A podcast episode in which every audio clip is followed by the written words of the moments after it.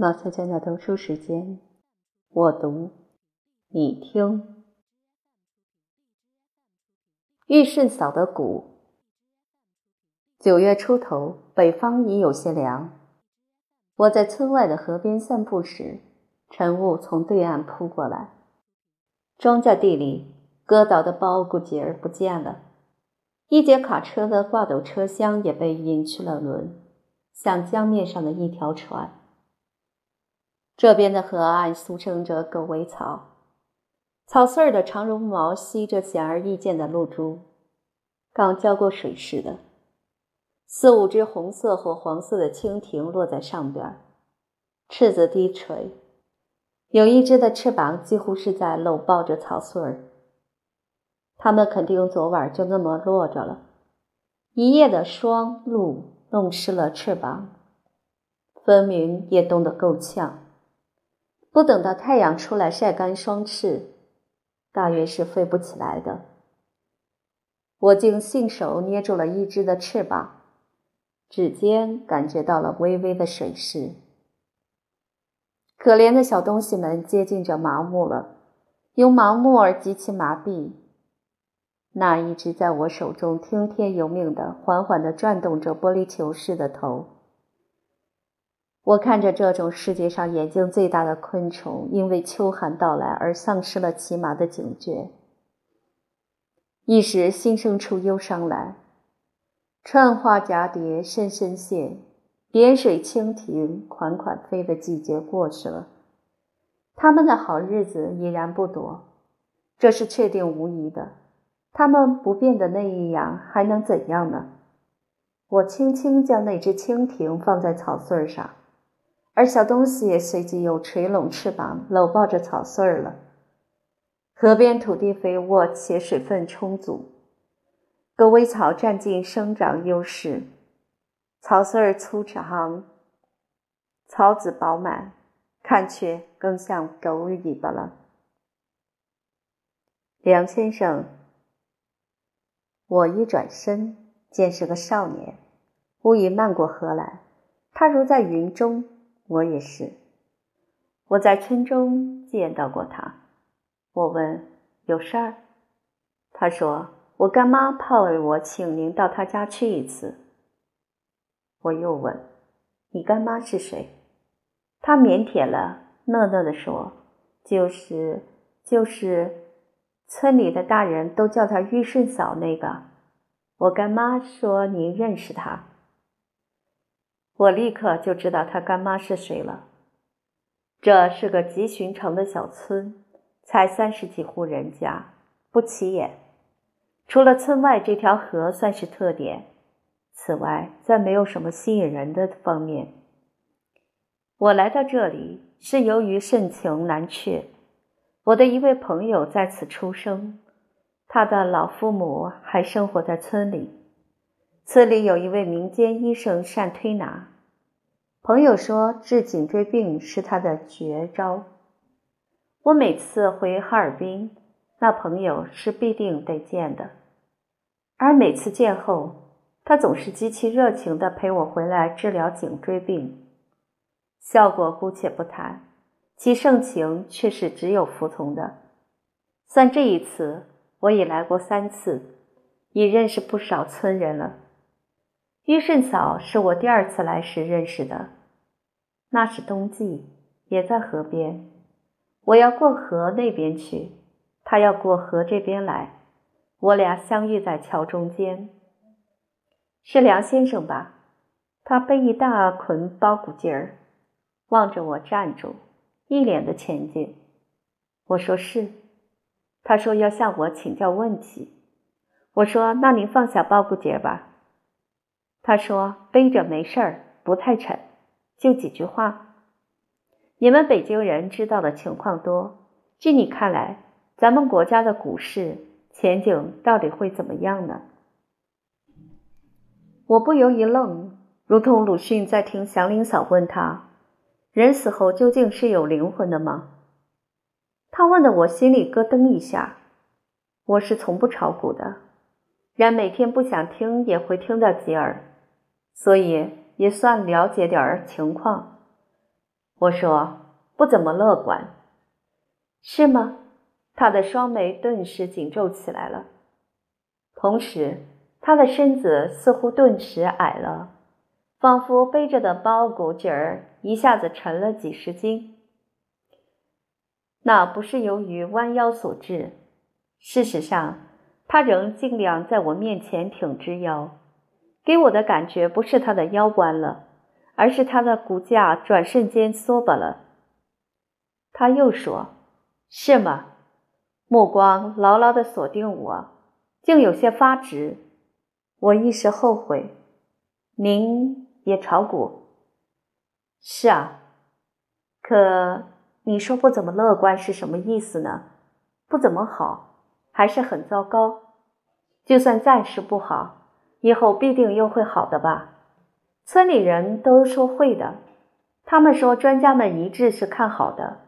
你的话使我不知该信谁了。只要沉住气，最终还是会好的吧？他一连串的发问使我根本无言以对，也根本料想不到，在这么一个仅三十户人家的小村里，会一不小心遇到一名股民，还是农妇。我明智的又说：“当然，别人的看法肯定是对的。至于专家们，他们比我有眼光。我对股市行情太缺乏研究，完全是外行。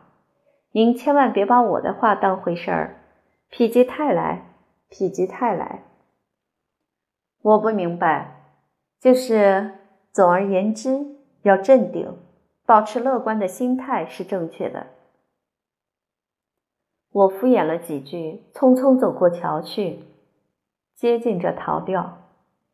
在朋友家，他听我讲了经过，颇为不安地说：“肯定是玉顺嫂，你说了不该那么说的话。”朋友的老父母也不安了，都说：“那可咋办？那可咋办？”朋友告诉我。村里人家都是王姓，如果从爷爷辈儿论，皆五福内的亲戚关系，也皆传关东的山东人后代。祖父辈的人将五福内的亲戚关系带到了东北，排论起来，他得叫玉顺嫂姑。不过，如今不那么细论了，盖以近便的乡亲关系相处。三年前。玉顺嫂的丈夫王玉顺在自家地里起土豆时，一头栽倒死去了。那一年，他们的儿子在上技校，他们夫妻已攒下了八万多元钱，是预备翻盖房子的钱。村里大部分人家的房子都翻盖过了，只他家和另外三四家住的还是从前的土坯房。丈夫一死。玉顺嫂没了翻盖房子的心思，偏偏那时村里人家几乎都炒起股来。村里的炒股热是由一个叫王姨的人煽乎起来的。那王姨曾是某大村里的中学老师，教数学，且教的一向极有水平，培养出了不少尖子生。他们屡屡在全县甚至全省的数学竞赛中获奖。他退休后。几名考上了大学的学生表达施恩，凑钱买了一台挺高级的笔记本电脑送给他。不知从何日起，他便靠那套电脑在家炒起股来，逢人便喜滋滋地说：“赚了一笔又赚了一笔。”村人们被他的话拨弄得眼红心动，于是有人就将存款委托给他代炒。他则一一爽快承诺，表示肯定会使乡亲们都富起来。委托之人见多，于顺嫂最终也把持不住欲望，将自家的八万多元钱悉数交付给他，全权代理了。起初人们还是相信他经常报告的好消息的，但消息再闭塞的一个小村，还是会有些外界的情况，说法挤入的。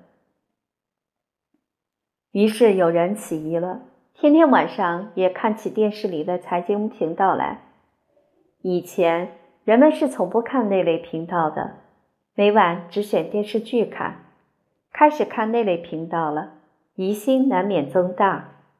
有天晚上，大家便相约了到王姨家郑重咨询。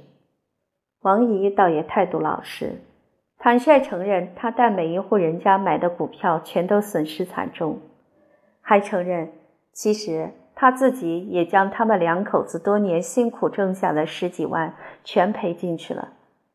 他煽乎大家参与炒股。是想运用大家的钱，将自家损失的钱捞回来。他这么替自己辩护，我真的赚过，一次没赚过，我也不会有那种想法。我利用了大家的钱，确实不对，但从理论上讲，我和大家双赢的可能也不是一点没有。愤怒了的大家哪里还愿多听他从理论上讲什么呢？就在他家里。当着他老婆孩子的面儿，委托给他的钱数大或较大的人，对他采取了暴烈的行动，把他揍得也挺惨。即使对于农民，当今也非仓里有粮，心中不慌的时代，而同样是钱钞为王的时代了。他们是中国挣钱最不容易的人，明知钱钞天天在贬值。已够忧心忡忡的，一听说各家的血汗钱几乎等于打了水漂，又怎么可能不急眼呢？姿势体大，什么五福内五福外的关系，当时对于拳脚丝毫不是障碍了。第二天，王姨离家出走了，以后就再没在村里出现过。他的家人说，连他们也不知他的下落了。各家惶惶的将所剩无几的谷渣清了仓。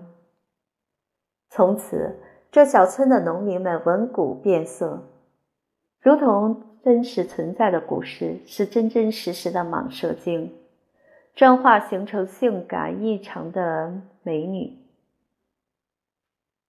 生吞活咽，幻想共享富裕的人。但人们转而一想，也就只有认命。可不嘛，那些个农民炒的什么股呢？说到底，自己被忽悠了，也得怨自己。好比自己割肉喂猛兽了，而且是猛兽并没扑向自己，自己主动割上赶着喂的，疼的要哭叫起来，也只能背着人哭到旷野上去叫呀。有的人。一见到或一想到玉顺嫂，心里还会备受道义的拷问与折磨。大家是都认命清仓了，却唯独玉顺嫂仍蒙在鼓里，仍在做着股票升值的美梦，仍整天沉浸于他当初那八万多元已经涨到了二十多万的幸福感之中。告诉他八万多元，意思知道一万多了。也赶紧清仓吧，于心不忍，怕死了丈夫不久的她承受不住真话的沉重打击。不告诉呢，又都觉得自己简直不是人了。我的朋友及他的老父母尤其受此折磨，因为他们家与玉顺嫂的关系真的在五福之内，是更亲近的。朋友正讲着，玉顺嫂来了。朋友一反常态，当着玉顺嫂的面，一句接一句数落我，极尽讽刺挖苦之能事，无非说我这个人一向不懂装懂，自以为是。由于长期被严重的颈椎病所纠缠，看什么事儿都变成了不可救药的悲观主义者，云云。朋友的老父母也参与演戏，说我也曾炒过股，亏了几次。所以一谈到股市，心里就没好气，自然念衰败尽。我呢，只有嘿嘿讪笑，尽量表现出承认自己正是那样的。玉顺嫂是很容易骗的女人，她高兴了，劝我要多住几天，说大冬天的按摩加上每晚睡热乎乎的火炕，颈椎病会有减轻。我说是的，是的。我感觉痛苦症状减轻多了，这个村简直是我的吉祥地。玉顺嫂走后，我和朋友互相看看，良久无话。我想苦笑，却连一个苦的笑都没笑成。朋友的老父母则都喃喃自语：“一个说这算干什么？这算干什么？”另一个说：“往后还咋办？还咋办？”我跟那礼貌的少年来到玉顺嫂家，见他躺在炕上，他一边坐起来一边说：“还真把你给请来了，我病着，不下炕了，你别见怪啊。”那少年将桌前的一把椅子摆正，我看出那是让我坐的地方，笑笑坐了下去。我说：“不知道他病了，如果知道，会主动来探望他的。”他叹口气，说：“他得了风湿性心脏病，一检查出来也很严重，地里的活儿是根本干不了了，只能慢慢腾腾的自己给自己弄口饭吃了。”我心一沉，问他儿子目前在哪儿。他说儿子已从技校毕业，在南方打工。知道家里把钱买成了股票后，跟他吵了一架，赌气又一走，连电话也很少打给他了。我心不但一沉，竟还疼了一下。他望着少年又说：“多亏有他这个干儿子，经常来办堂做点事儿。”接着问少年：“是叫的梁先生吗？”我替少年回答：“是的。”夸了他一句，于顺嫂也夸了他几句。话题一转，说他是请我来写遗嘱的。我一饿，即安慰他不要悲观，不要思虑太多，没必要嘛？于顺嫂又叹口气，坚决地说：“有必要啊！你别安慰我了。”安慰我的话，我听多了，没一句能对我起作用的。何况你梁先生是一个悲观的人，悲观的人劝别人不要悲观，那更不起作用了。你来都来了，便耽误你点时间，这会儿就替我把遗嘱写完吧。那少年从抽屉里取出纸、笔以及印泥盒，一一摆在桌上。在玉顺嫂那种充满信赖的目光的注视之下，我犹犹豫豫地拿起了笔。按照他的遗嘱，子虚乌有的二十二万多元钱，二十万留给他的儿子，一万元捐给村里的小学，一万元办他的丧事，包括修修她丈夫的坟，余下三千多元归他的干儿子。我接着替他给儿子写了封遗书，他嘱咐儿子务必用那二十万元给自己修一处农村的家园，说在农村没有了家园的农民的儿子，人生总归是堪忧的，并嘱咐儿子千万不要也炒股，那份提心吊胆的滋味实在不好。我回到朋友家里，将写遗嘱之事一说。朋友长叹道：“我的任务总算完成了，希望有你这位作家替他写遗嘱，成了他最大的心愿。”我张张嘴，一个字也没说出来。序、家信、情书、起诉状、辩护书，我都替人写过不少，连悼词也曾写过几次的，遗嘱却是第一次写。然而是多么不靠谱的一份遗嘱啊！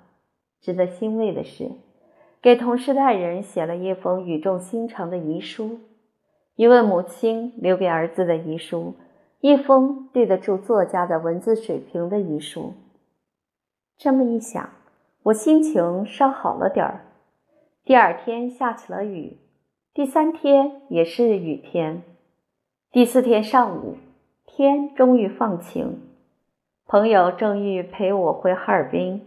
几个村人匆匆来了，他们说玉顺嫂死在炕上。朋友说：“我不能陪你走了。”他眼睛红了。我说：“那我也留下来送玉顺嫂入土吧，我毕竟是替她写过遗嘱的人。”村人们凑钱将玉顺嫂埋在了她自家的地头，她丈夫的坟旁，也凑钱替她丈夫修了坟。他儿子没赶回来，唯一能与之联系的手机号码被告知停机了。没人敢做主取出玉顺嫂的古钱来用，怕被他那脾气不好的儿子回来时问责，惹出麻烦。那是一场极简单的丧事。却还是有人哭了。丧事结束，我见那少年悄悄问我的朋友说：“干妈留给我的那份钱，我该跟谁要呢？”朋友默默看着少年，仿佛聋了、哑了。他求助的将目光望向我，我胸中一大团纠结，郁闷的有些透不过气来。同样不知说什么好。路边草丛之下，遍地似蜻蜓。一场秋雨一场寒。